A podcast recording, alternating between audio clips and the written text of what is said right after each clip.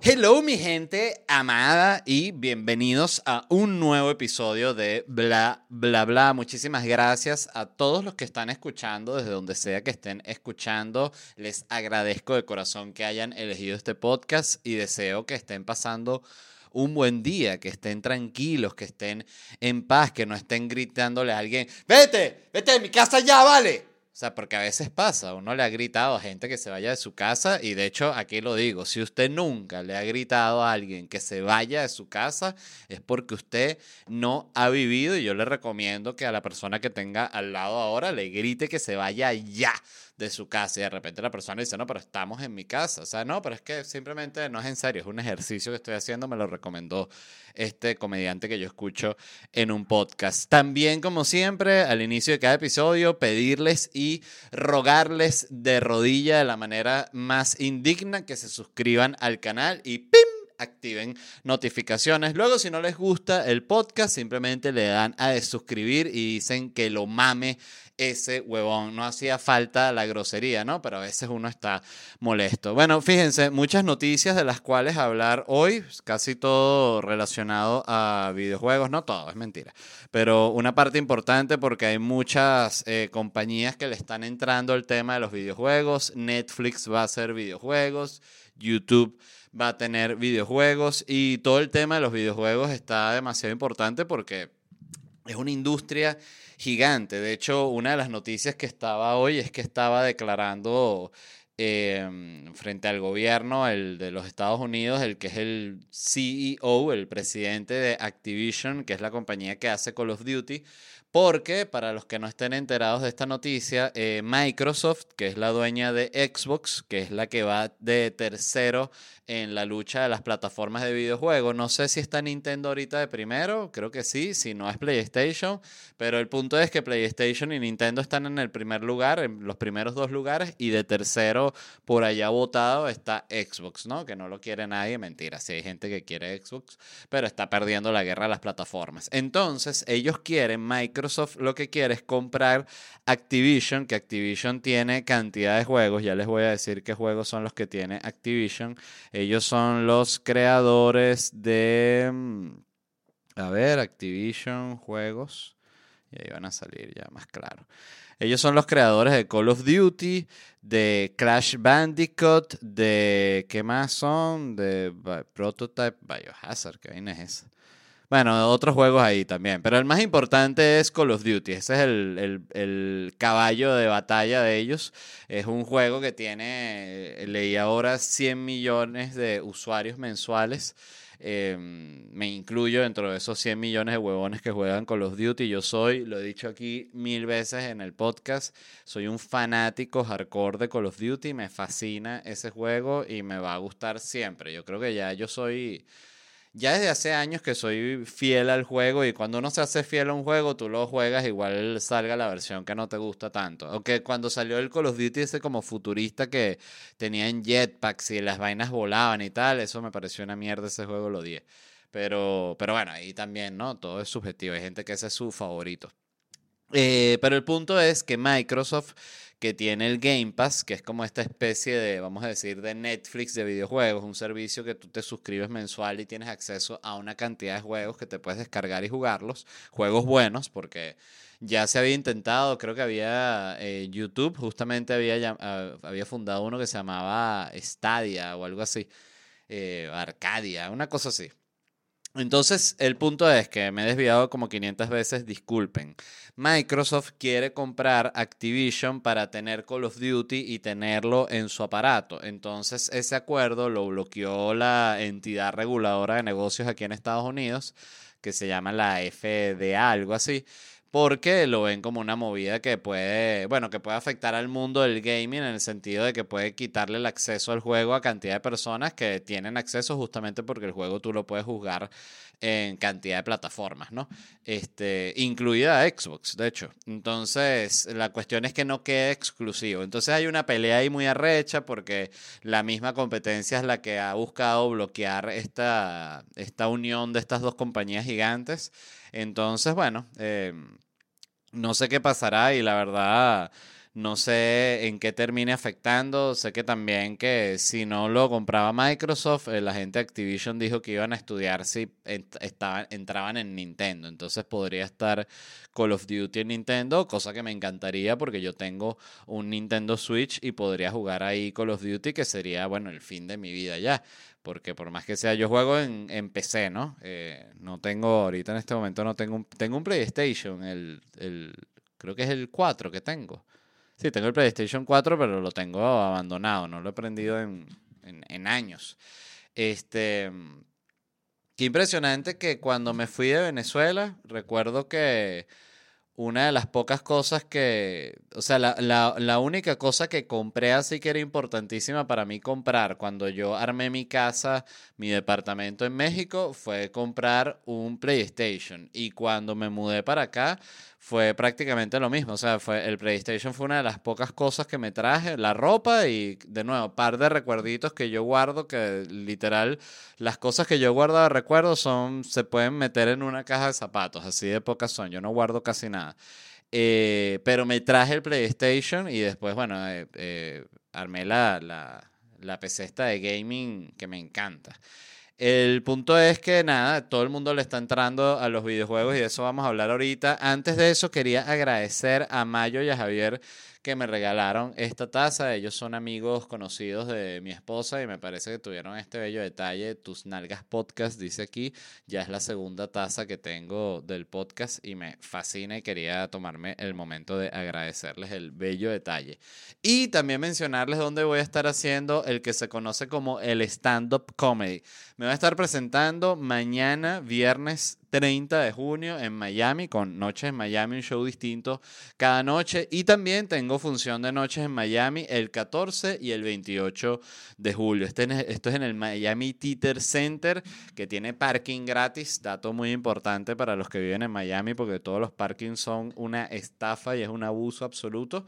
Así que este lugar tiene parking gratis la zona, así que está muy bien. Están invitados. Y las últimas fechas de Locura Stand Up Comedy en Estados Unidos son el 17 de agosto en Orlando, Houston el 19 de agosto y Atlanta el 20 de agosto. Así que los espero por allá, estoy seguro que la vamos a pasar hermoso. Ajá, ¿de qué les estaba hablando? Que se filtró que Netflix está contratando a todo un equipo de creadores de videojuegos para hacer justamente lo que se cree será un videojuego de tiros, porque estuvieron contratando a gente que tiene mucha experiencia o han sido han tenido un papel importante en el diseño de juegos así de, de plomo, pues. Entonces se cree que lo que va a pasar es que Netflix va a sacar su primer videojuego de plomo. ¿Qué les parece eso? Este se estaría lanzando por ahí por, por la misma plataforma. Ellos ya han tenido un par de intentos de videojuegos. Hicieron un videojuego que se llama Immortals o algo así, que es como un videojuego como de resolver crímenes, según entiendo. No sabía ni que existía, me enteré leyendo este artículo. Es que también Netflix tiene tanta vaina que es imposible que igual si tú estás scrolleando así un scroll infinito, no hay forma de que veas todo lo que, todo lo que tiene. Em, entonces ellos también tienen un juego de trivia que lo juegas así con el control remoto. Entonces yo me imagino que ellos lo que van a lo que van a sacar seguramente es tal vez que sea como una especie de control eh, de videojuego de Netflix. Entonces ya ese con ese control ya te viene que si la suscripción por tres meses a la vaina del videojuego. No sé. Es impresionante porque son de estas cosas que uno no se imaginaba vivir, como que quién se va a imaginar cuando salió Netflix que a los 10 años, algo así, ibas a estar jugando un juego de chaplomo en Netflix, ¿sabes? Donde viste que sí, House of Cards. Es una cosa muy rara. Y no solo Netflix le está entrando al mundo de los videojuegos, sino también YouTube va a sacar videojuegos, porque se supo también que ya están probando, eh, bueno, agregar videojuegos a YouTube como para que los puedas jugar desde ahí. Yo, la verdad, siento que el tema está en como en el homepage de ellos, que siento que, por ejemplo, YouTube con el gaming no lo ha hecho nada bien. A mí, por ejemplo, nunca me sale nada en la portada de YouTube. O sea, si yo me meto en youtube.com, no me sale nunca ningún ningún streamer de juegos recomendado que esté en vivo. Y eso me parece que es una cagadísima de ellos porque además ellos tienen streamers grandes que han contratado y tú no los ves. O sea, esos son gente que lleva a la gente ellos a ese lugar de YouTube porque lo tuitean, porque lo postean y porque la gente que lo sigue está súper pendiente. Pero la plataforma no hace absolutamente nada para que tú los veas. Eso me parece muy llamativo. Y esas, cosas que no entiendo por qué YouTube no lo ha hecho, porque siento que tiene todo el potencial para ganarle a, a Twitch y a Kick y a las otras plataformas de streaming. Pero simplemente creo que Creo que lo que pasa ahí es que cuando, cuando sucede algo así es que no tienen a alguien bueno contratado en esa área ya. Tienen a alguien seguro que es tremendo ejecutivo y que tenía un buen cargo en la empresa y lo ponen encargado de esa parte. Y seguramente el tipo o la mujer que pusieron encargado no tiene idea de, de cómo es el pedo del streaming, cómo la gente consume los videos, porque yo siento que algo que tiene bueno Twitch es que te queda muy claro que es de streaming, te queda muy claro cómo es el motor de búsqueda, te queda muy claro cómo te sale lo que tú sigues. YouTube me parece que no tiene eso, pero para nada. Ellos, esto sí, no están pensando incluir videojuegos así tipo de plomo, sino van a empezar con videojuegos muy sencillos así tipo Arcanoid. Em, no sé si recuerdan Arkanoid, pero si no, lo pueden googlear. Era un juego de estos muy sencillos que era una paleta con la que tú con una pelotica vas rompiendo bloques, ¿no? Y tenía que sí 33 niveles. Yo recuerdo, por cierto, que Arkanoid era un juego que mi papá lo podía terminar con cierta facilidad y era muy difícil. A mí me impresionaba mucho la habilidad, la coordinación motora mental que tenía mi papá con ese videojuego era simplemente impresionante. Sobre todo porque mi papá no nunca jugaba nada de videojuegos. Ese fue el único videojuego que a él le gustó en la vida.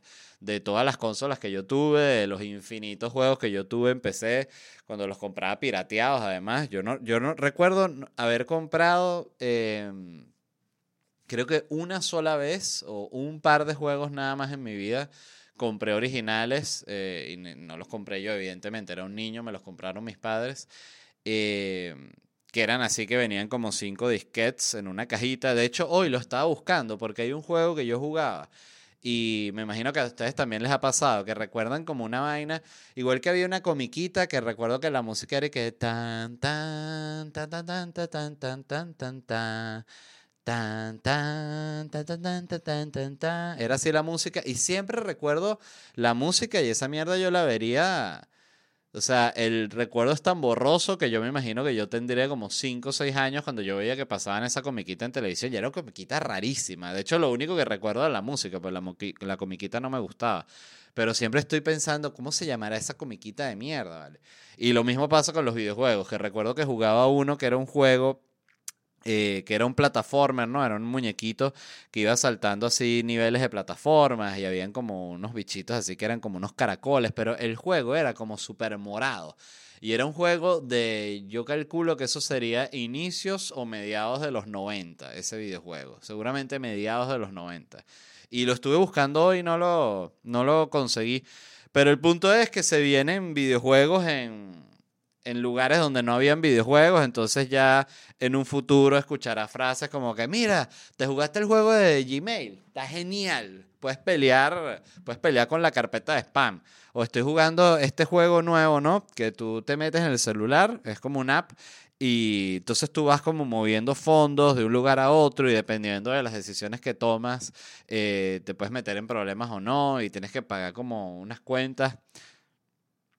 Bueno, ese es el, ese es el, el app del, del banco. Disculpen.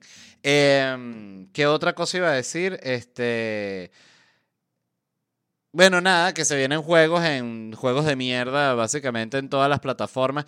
Ahorita estamos pasando un momento con las plataformas en general y las apps que todas quieren ser todo el mundo. O sea, quieren ser red social, pero quieren que se pueda transferir un Bitcoin, pero que se pueda comprar una acción, pero que tú tengas navegación por mapa, pero que sea un videojuego, pero que tú puedas ver una película de Marvel. Coño, no todo puede ser todo. O sea, aunque sé que hay unas aplicaciones en China que es una aplicación que tiene todo, pero coño, no sé, siento que siento que es un momento bien loco el que se está viviendo digitalmente porque es como que la gente también son empresas tan grandes que es impresionante como no les basta el billete. O sea, una empresa como Netflix o cualquiera de esas empresas de streaming que están haciendo dinero duro, aunque tengo, tengo entendido que Netflix, no sé si si ya está recuperando inversión o todavía sigue en una de esas etapas de inversión loca para crecer y ser un monstruo y después de 30 años de inversión, ahorita es que sí, vamos a ver si hay un dividendo, una locura, ¿no?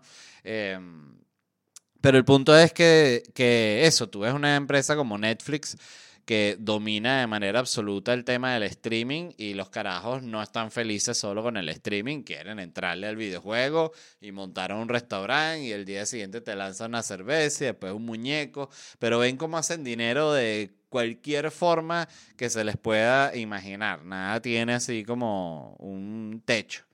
Eh, escribiendo esto me dio como una nostalgia impresionante de videojuegos y porque caí en una de estas páginas, realmente como un conteo de 30 juegos de los 90 que no, no recordabas de BuzzFeed y fue como que, ¡oh! ¿Qué bolas estos videojuegos? Y anoté algunos para recordarlos y hablarlos con ustedes, los que recuerdan estos juegos. Uno se llama Carmageddon 2, que recuerdo que fue un juego que jugué de manera enfermiza con mi amigo del colegio Luciano Simoes, era una vaina que no parábamos de jugar esa mierda. Y era estos juegos que era simplemente una carrera súper loca que realmente lo que tenías es que destrozar a todos los otros carros. No sé si era importante ni siquiera terminar la carrera. O sea, lo importante era destrozar a los otros carros y todos eran carros así súper locos y súper exagerados. Arrechísimo.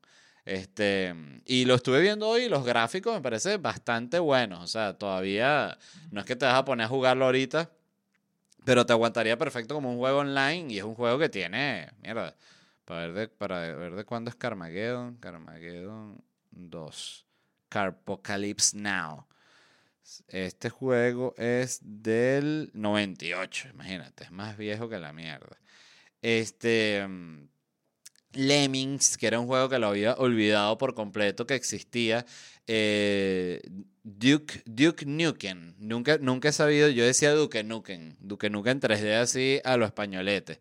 Eso fue, ese fue eh, uno de los primeros juegos que jugué, recuerdo, en una de las computadoras, en la primera computadora clon que hubo en mi casa cuando se puso de moda el tema de la computadora clon. Porque antes era que si un Acer una HP. La primera computadora que tuvimos en mi casa fue una Acer. La recuerdo clarita que llegó blanquita y era estas computadoras que tenían este plástico blanco que el, tiempo la ponía amarilla así como un color que casi como cobre, como un sepia.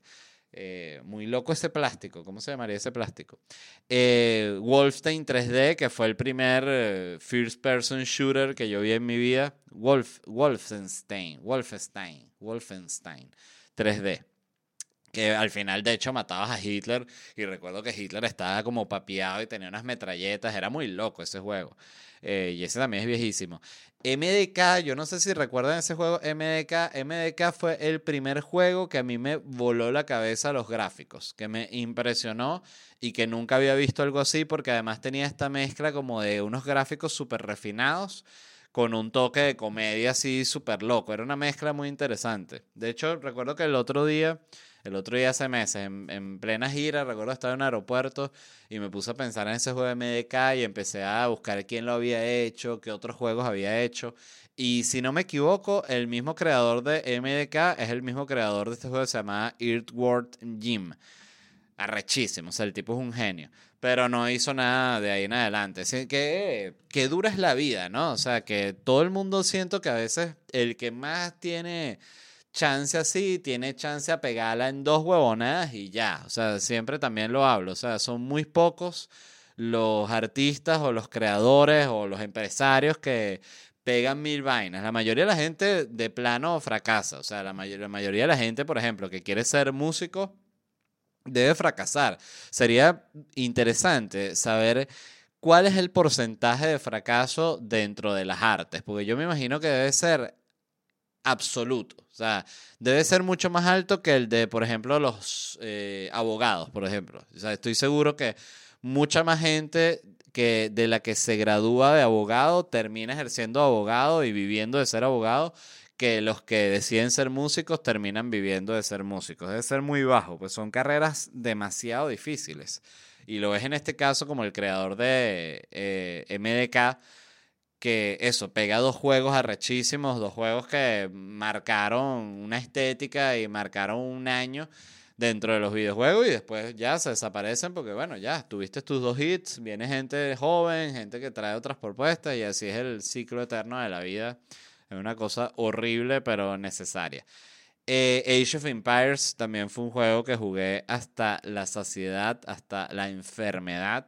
StarCraft también un juego que jugué de manera infinita. Recuerdo que además por alguna razón estaba StarCraft estaba en las computadoras del colegio. O sea, siempre pasaba eso, que en las computadoras del colegio le, les instalaban videojuegos y después como que, porque los profesores de, o que sea, en, mi colegio, los profesores en computación no se hacía absolutamente nada. Era, qué impresionante, y ahí es que te das cuenta también de, de cómo funcionan los colegios, que habían materias de lo que sea en mi colegio. Habían como una, unas materias que eran importantes y tenías que estudiar eh, tipo, qué sé yo, eh, física, biología, matemáticas. Y había otro grupo de materias que eran simplemente un chiste. Era que si educación física, dibujo técnico, eh, computación, todo eso en mi colegio era así como que el mismo profesor y que ya, ya todo el mundo pasó. O sea, no, era, era como que no había ningún tipo de careta ni intento de hacerlo bien. Y computación recuerdo que era así, que nos daban que si una clase en, en ese tiempo, en MS2, que era una, una, vaina que, bueno, eso todavía existe, ¿no? Pero que era como lo que tenías que usar para, para estamos hablando de computadoras previas al, al, al icono, o sea, entonces si tú querías correr un juego, abrías MS, MS2 y tenías que meter el disquete y poner el nombre, en el disquete salía el nombre y que juego.exe, entonces tú ponías juego.exe y abría la vaina. Este, qué arrecho, ¿no? Todo lo que uno tenía que hacer antes y ahorita solo tienes que dar un botón y si no te abre una milésima de segunda ya quieres tirar el celular contra la pared. Es muy loco todo. Este, pero bueno, esa es la nueva etapa que se viene, videojuegos en todo tipo de plataformas. Ahora, pasando a otra noticia.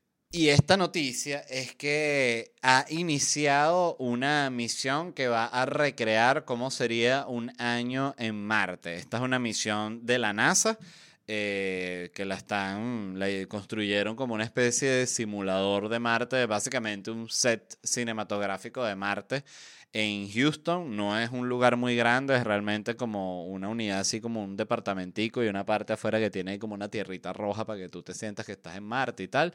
Y un grupo de especialistas van a estar ahí encerrados en ese lugar durante 378 días para, bueno, simular justamente cómo sería la vida en Marte, ¿no? O sea, porque el humano tiene esta necesidad que yo no entiendo de ir para Marte. Porque es la vaina que está más cerca, ¿no? Es el planeta al que se puede ir de los que está cercano. Por un lugar me parece, por un lado me parece fascinante. Yo tampoco soy esa gente que está con ese plan y que arreglen primero la Tierra y luego van a Marte. Creo que se pueden hacer las dos cosas, no, una cosa no limita a la otra. Este, pero simplemente me parece también como, como extraño, no sé, siento que, que hay tanto por, por, por descubrir en la Tierra todavía y tanto por manejar y por arreglar, que es muy loco como que ya nos queramos ir, pero al mismo tiempo, eh, y de nuevo me contradigo, la, el planeta Tierra es como tu casa, como la casa en la que obvio en la que nacimos y todo el mundo quiere irse de su casa un tiempo, como cuando uno está así tipo en la que tienes 20 años, que fantaseas con vivir en otros lados y viajar por el mundo y toda esa vaina. Bueno, es lo mismo, o sea, el, humano tiene esta necesidad de ir a Marte a ver cómo es la vaina, ¿sabes? Y decir, no, pues yo estoy en Marte, ¿sabes? Imagínate lo inmamable que será la primera gente que vive en Marte. O sea, que cuando regresa de Marte después de tres años allá, que no, sabes que allá en Marte es distinto, no es como aquí en la Tierra que ustedes siempre están pendientes. No, que vemos un restaurancito allá en, restaurante. En, Marte no hay restaurante. En Marte lo que hay es trabajo duro por la expansión del ser humano en el universo. Eso es aquí, que no, que me va a tomar un cafecito, me va a comer un brunch, que vamos para el cine. Allá no, no hay cine, no hay cine en Marte. Marte cine, bueno, las películas que me descargo de Netflix en el celular. Sí, ya, ya hablaste de Marte. Qué huevito. Em, ah, ya va, que quiero tomar mate. Estoy me, me, desespera tener el mate y no tomarlo. Por cierto, ya estuve viendo de nuevo, lo vuelvo a recomendar, Tiranos Temblad. Es el mejor programa de YouTube. No, no he visto un programa mejor. Ahí es cuando dices que arrecho como está MrBeast, que, que es la mierda más famosa que existe en el planeta. O sea, que, que, que tiene unos números que ya cualquiera que le hable al MrBeast, eh, o sea, uno va y le dice a MrBeast, no, que yo tengo un video con dos millones de views. Y MrBeast te dice, dos millones tiene mi, mi, mi peor historia. La peor historia que subí tiene 2 millones. Y Mamá Village también. Este, pero sí, simplemente me parece interesante cómo hay programas tan buenos que, que no son tan conocidos. Porque ves que este programa que yo les digo, Tiranos Temblad, que a mí me parece que es una joya. Es un programa que tiene 500 mil views, que igual está demasiado bien, sobre todo además para hacer un programa uruguayo que, que Uruguay es un país tan pequeño. Eh, o sea, significa que te vio una parte importante de la población del país, un porcentaje grande. Pero, pero sí, siento que esos programas siento que debería tener mucho más, que debería tener millones de views cada episodio porque es como muy es cómico, empezando por ahí, pero además es como poético, es como existencialista, es, es, como, es como es Uruguay. Eso es lo fantástico que tiene el, programa. De verdad, chequenlo. Lo recomendé hace nada, pero es que es demasiado bueno. Tiranos temblad. Em, ajá, ¿qué va a hacer esta gente en esta misión en Marte? Porque no es como que van a estar viendo televisión como si fuese la casa de los famosos, uno de esos reality. Eh, no, ellos van a hacer caminatas espaciales simuladas operaciones robóticas que esas caminatas simuladas se van a ladillar como el tercer día. O sea, el primer día si te metes en el mojón y que, bueno, hoy es la primera caminata espacial como en Marte y sales ahí a dar la vuelta al mini balcón que tienes pintado de Marte, siete, siete vueltas y nada, para adentro otra vez ladillado. Operaciones robóticas cultivo, mantenimiento del hábitat, higiene personal y ejercicio. Básicamente, los de NASA se vieron la película de Martian y quedaron picados y dijeron, no, esa vaina la tenemos que hacer nosotros, pero no puede ser que la haga Ridley Scott y no, nosotros no hemos hecho un coño de Marte. Este... Está chévere, me parece bien. A mí me encantaría participar de, de algo así, se lo juro. Una cosa, pues como un retiro de un año súper sabroso, súper loco también, porque debes pensar muchas vainas. Yo, por ejemplo, recuerdo una vez que vi un documental que, por cierto, lo vi y son de esas cosas que las vi y más nunca lo pude conseguir. Además está en Vimeo. Em, que sí, que videos en Vimeo son un pedo de conseguir luego, porque como que pareciera que no aparecen en Google. Eh, y era un documental sobre una base de, que está en la, en la Antártica, si no me equivoco. Y era como un documental de, que, que exploraba un año en esa base allá en la Antártida. Y estaba muy arrecho porque primero te mostraban todos los, todo el tema operacional que, que tiene, porque claro, ellos son, es tipo de Shining. Eso, hay un invierno tan coño de madre que la base esa estaba como desconectada del planeta como por seis meses. Entonces, después de esos seis meses que llega un avión, como un avión Hércules así, que les traía de todo, o sea, comida, vaina, todo lo que ellos pidieran. Entonces ellos en esos aviones que llegan, llegan las nuevas gente que va a estar en la base, más gente que también va para allá a tipo turistear, o sea, gente que se queda en la base que sí tres meses y cosas así como una especie de, retiro también. Y me pareció increíble. Siento que mentalmente debe ser brutal porque estás en un lugar tan... O sea, estar en la Antártica es como estar en Marte. O sea, es así de, hostil. Entonces, eh, me llama mucho la atención ese tipo de plan, la verdad. Me parece muy retador. Eh, ellos también van a tener obstáculos, esto es una parte importante de la noticia, los investigadores simularán condiciones como limitaciones de recursos, fallas en el equipo, demoras en la comunicación y factores ambientales estresantes. Todo lo que le faltó hacer a la gente del submarinito este que, que iba para el Titanic. Em, Está bueno esto de los obstáculos. Siento que estaría bueno meterle un obstáculo, tipo que una mañana uno de los investigadores amanezca muerto así con un cuchillo clavado en el cráneo y todos los carajos. ¡Mierda! ¿Quién hizo esto? Esto es parte de la misión. Y ahí dices, no les respondas. No les respondas hasta que termine la, la misión.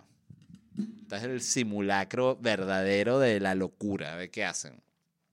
Eso es lo que yo haría, pero bueno, la Marte. Por algo la NASA es la NASA y, y yo estoy aquí haciendo el podcast.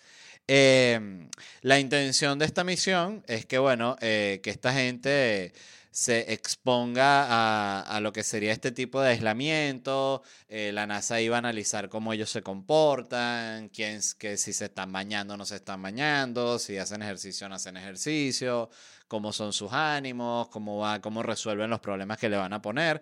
Ellos van a hacer tres misiones de este tipo, eh, estuve leyendo.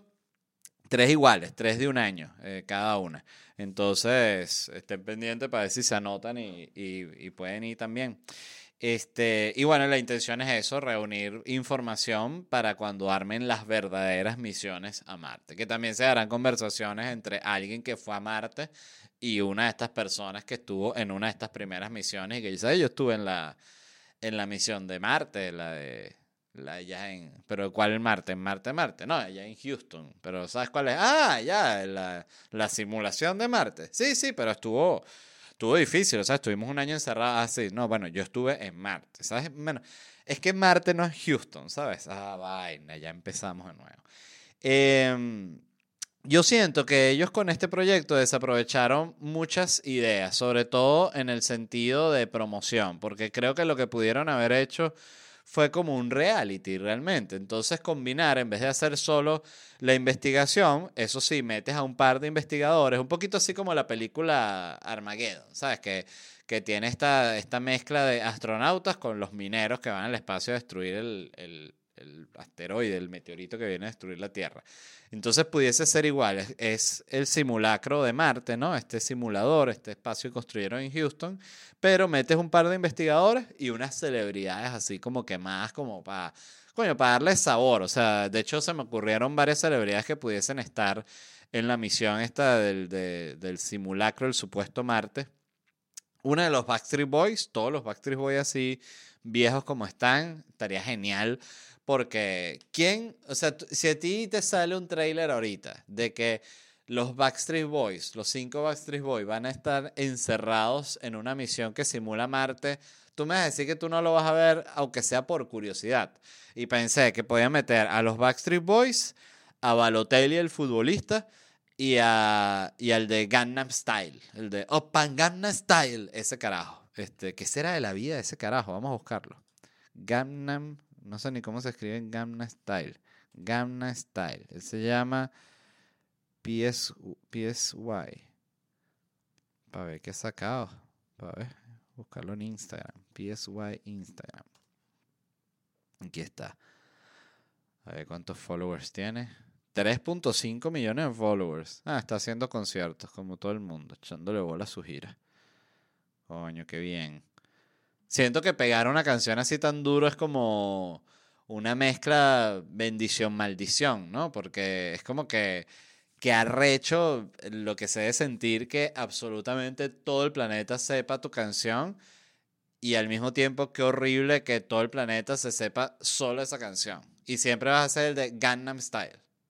¡Epa, Gangnam Style! Le dicen así en los restaurantes, bicho, sí selfie Gangnam Style, pop, le hacen así, verga, el carajo les provoca partirles la boca, coñazo, cada vez que le van a pedir una selfie a Gangnam Style.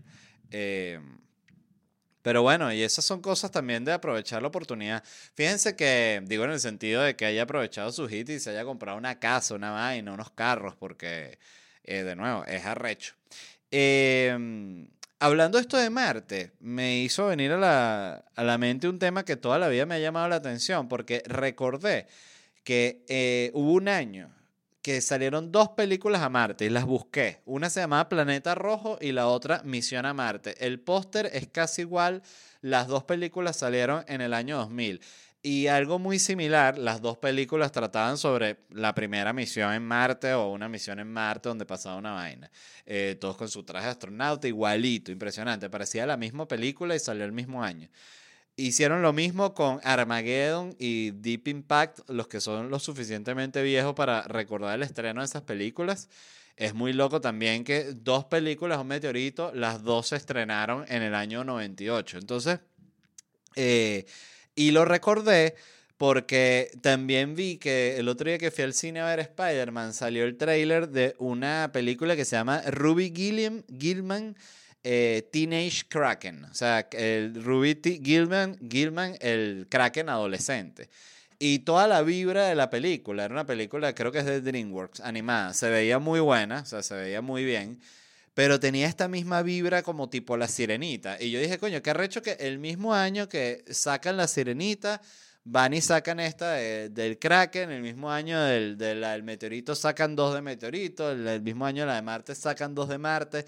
Y yo toda la vida me he preguntado por qué coño pasa eso, porque mi teoría, y esto, esto tiene que tener algún sentido, porque además son estudios grandes que están sacando una película grande con actores famosos sobre exactamente el mismo tema que se ve muy parecida. O sea, es como que, ¿por qué lo harías? Y yo siento que pueden ser dos cosas. Una, es que en efecto las dos compañías están trabajando en un guion que tiene que ver con un meteorito y se enteran que la otra ya le dio luz verde a la película del meteorito y los bichos dicen, no, nosotros también tenemos trabajando en la del meteorito, grábate la del meteorito ya para que salga antes de la otra del meteorito. Ese siento que es una opción. Y la otra opción, la otra teoría que tengo es que cuando una se entera que la otra va a sacar una del meteorito, dice, no, vamos a sacar también una nosotros del meteorito porque esta gente le va a meter demasiado el marketing de meteorito y de fin de los mundos y nosotros nos podemos como pegar en esa ola. Eh, siento que igual algo así con la sirenita. Es como que todo el mundo sabía qué año salía la sirenita y justo ese mismo año sacan una película animada que también es bajo el mar y también es como un adolescente que tiene un pedo que va a hacer otra cosa pero no es esa otra cosa y hay un malo y todo la misma vaina. O sea, obvio es súper distinto pero ustedes me entienden. Y me parece muy loco que pase eso. Eh, me gustaría saber, saber, por qué sucede. Seguro hay un video de un millón de videos en YouTube explicándolo. Pero, pero bueno, no sé. El punto es que es eso. Yo nunca vi la de la de Planeta Rojo, no la vi, pero la de Misión, Misión a Marte sí. Eh, yo recuerdo que cuando yo viví en, en Guatire y tenía que ir al colegio en Caracas, yo me tenía que despertar eh, a las 4 y media de la mañana porque me tenía que bañar y a las 5 de la mañana estar en punto en la parada de autobús, pues si no, no llegaba a Caracas porque la cola se ponía muy coño de madre. Y eso, y el autobús yo me estaba montando a las 5 y eso era para llegar. Qué loco vivir en, en Ciudad Satélite, de verdad la vaina es una pesadilla me tenía que parar a las, a las 4 y media para estar a las 5 en el autobús. Y si yo estaba a las 5 puntos en la parada del autobús, me daba chance de agarrarlo y de estar a las 6 de la mañana en el colegio que abría a las 7 y cuarto. Yo recuerdo que siempre era la primera persona en llegar. Eh, si no lo agarraba en ese rango, o sea, si yo llegaba a la parada de autobús a las 5 y cuarto, 5 y 20, ya la cola era demasiado arrecha y no me podía subir en los primeros autobuses y llegaba tarde, llegaba que sea a las 8 y media a Caracas por la cola y por la tardanza. Qué vaina tan loca. No sé, no sé ni por qué coño lo conté, no sé ni de qué coño estaba hablando. Ah, ya, de que, mm, de que recuerdo que había unos autobuses, de no todos, pero habían unos que tenían televisores y que ponían películas. Y recuerdo que esta película Misión a Marte la pasaron que jode, como el mismo autobús solo tenía Misión a Marte, era con Misión a Marte y vi Misión a Marte un, millón de veces, pero no me podía quedar dormido a esa hora. Este, ya estaba así que Qué vaina tan quemada. Pero bueno, ahí fue que vi Misión a Marte. Dicho eso, este, y terminando con las noticias por hoy, quería anunciar, sobre todo a los que son seguidores de este podcast y a los que son seguidores de lo que yo hago, de mi comedia, mis proyectos, que voy a tener un podcast nuevo en vivo que se llama La Compañía con Manuel Silva. Y realmente es un show de comedia en vivo que va a ser grabado para, para ser publicado como un podcast, como un show en vivo.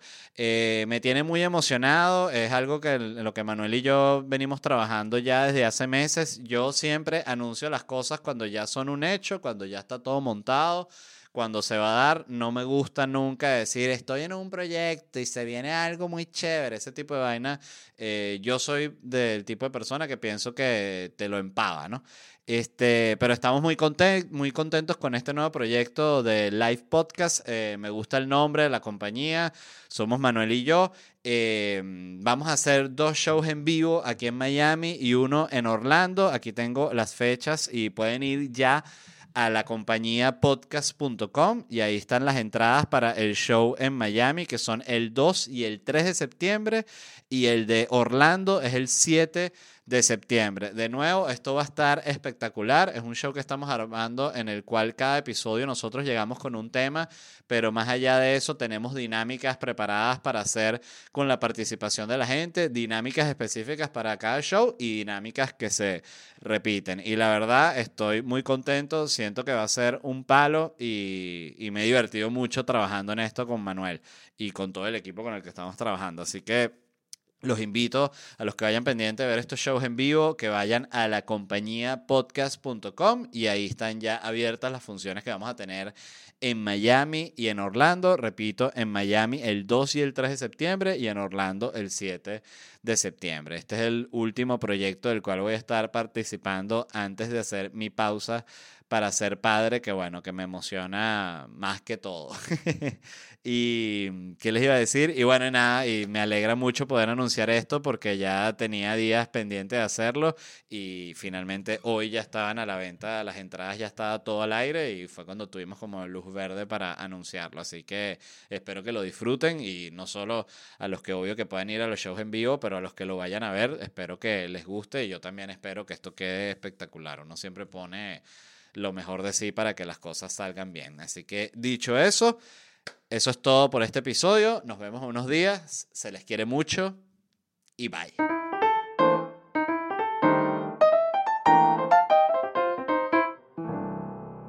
¿Estás listo para convertir tus mejores ideas en un negocio en línea exitoso? Te presentamos Shopify.